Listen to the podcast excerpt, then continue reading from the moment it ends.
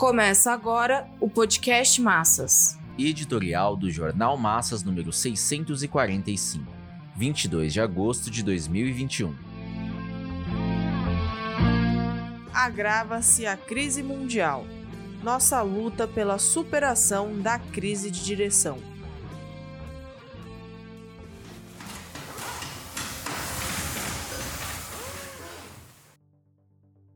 A retirada dos Estados Unidos e da OTAN do Afeganistão reflete o estremecimento das relações internacionais de poder. Depois de duas décadas de sustentação de um governo títere, a maior potência teve de reconhecer a sua derrota. Não bastaram os gigantescos gastos, a poderosa máquina de guerra norte-americana, a imposição de um regime talhado para a dominação um governo preposto, uma força de segurança preparada por especialistas externos e uma sofisticada máscara ideológica de democracia, dos direitos humanos, da libertação das mulheres para esmagar a guerra de guerrilha do Talibã.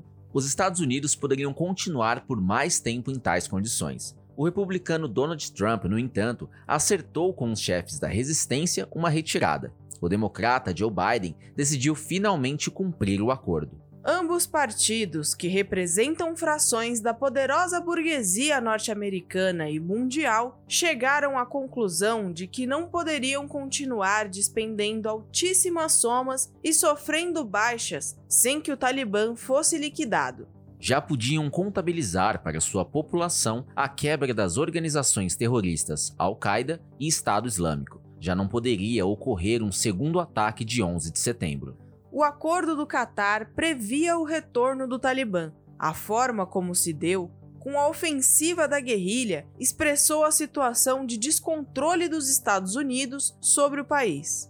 Em outras palavras, demonstrou que o imperialismo se encontrava derrotado politicamente. Não podia dar sobrevida ao regime espúrio e ao governo preposto, corrompido e rejeitado pela maioria do povo afegão. Mas, por outro lado, a guerrilha não era capaz de militarmente fazer frente ao aparato bélico norte-americano. Uma confluência de fatores internos e externos ao país ocupado obrigou Trump e Biden à retirada.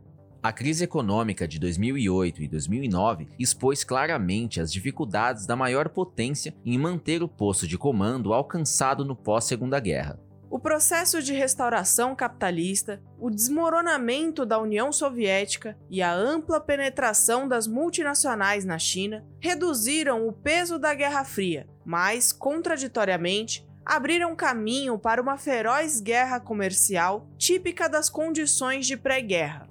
Os Estados Unidos despenderam grandes somas na Guerra do Golfo, invasão do Iraque e ocupação do Afeganistão são gastos parasitários com a indústria armamentista que acabaram comprometendo a capacidade de seu tesouro.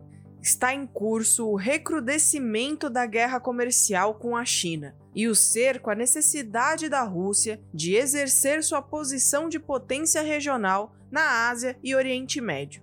A permanência no Afeganistão seria favorável caso os Estados Unidos tivessem domado o Talibã e consolidado o regime preposto.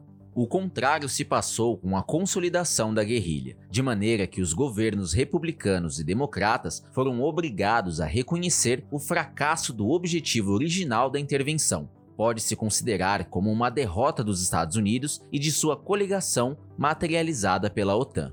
A retomada do poder pelo Talibã indica a força do nacionalismo islâmico amparado e cultivado no seio da população pobre e miserável nacionalismo que tem um longo trajeto histórico de combate a invasores e colonizadores. A própria origem do Talibã sectário e obscurantista deita raízes nos combates e expulsões dos colonialistas. O regime político baseado na Sharia, utilizada para manter as mulheres no mais rigoroso patriarcalismo, tem sua base material no baixo desenvolvimento capitalista, no pré-capitalismo e no tribalismo. Eis porque a retomada do poder pelo Talibã resultou na dissolução do regime montado como uma caricatura de democracia e reconstituição do Emirado Islâmico do Afeganistão. Os Estados Unidos e seus porta-vozes mundiais procuraram desnaturalizar a sua derrota com a campanha contra o retorno dos bárbaros, que violam os direitos humanos, mutilam as mulheres e obstaculizam a educação escolar e etc. Ocultam a responsabilidade do imperialismo de manter o Afeganistão no atraso pré-capitalista e tribal, de onde se irradia o obscurantismo sectário e se edifica o Estado teocrático. Os invasores do paupérrimo Afeganistão deixaram-no quebrado, arruinado por 40 anos seguidos de guerras e saqueado pelos agentes do imperialismo, ainda sofre com um confisco de míseros 9 bilhões de dólares praticado pelo governo de Joe Biden. A conhecida arma do cerco econômico já foi posta em prática para combater o governo do Talibã, isso em nome dos direitos humanos.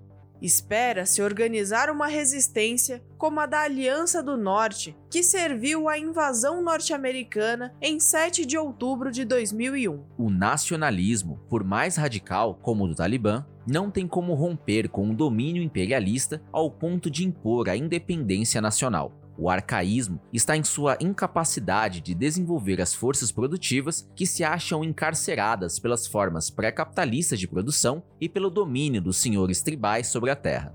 São travas que impedem a industrialização e a formação de um avançado proletariado, Eis porque o anti-imperialismo do nacionalismo fundamentalista é conservador e, em última instância, reacionário. Essa é a principal contradição que deve ser exposta, mas não com o objetivo de apoiar a campanha dos Estados Unidos contra a volta do Talibã ao poder, de onde foi derrubado pela intervenção imperialista. É dessas condições objetivas que comparece a crise mundial de direção do proletariado, o que impossibilita estabelecer uma orientação geral em favor da bandeira de apoio incondicional à expulsão dos Estados Unidos do Afeganistão e pela autodeterminação da nação oprimida. Bandeira que corresponde ao programa da Revolução Proletária, única via para derrotar definitivamente o imperialismo, impor a independência nacional e abrir caminho para a superação do atraso pré-capitalista e tribal do Afeganistão. A derrota das forças invasoras é parte da luta de classes internacional, que indica a necessidade de reconstruir o Partido Mundial da Revolução Socialista.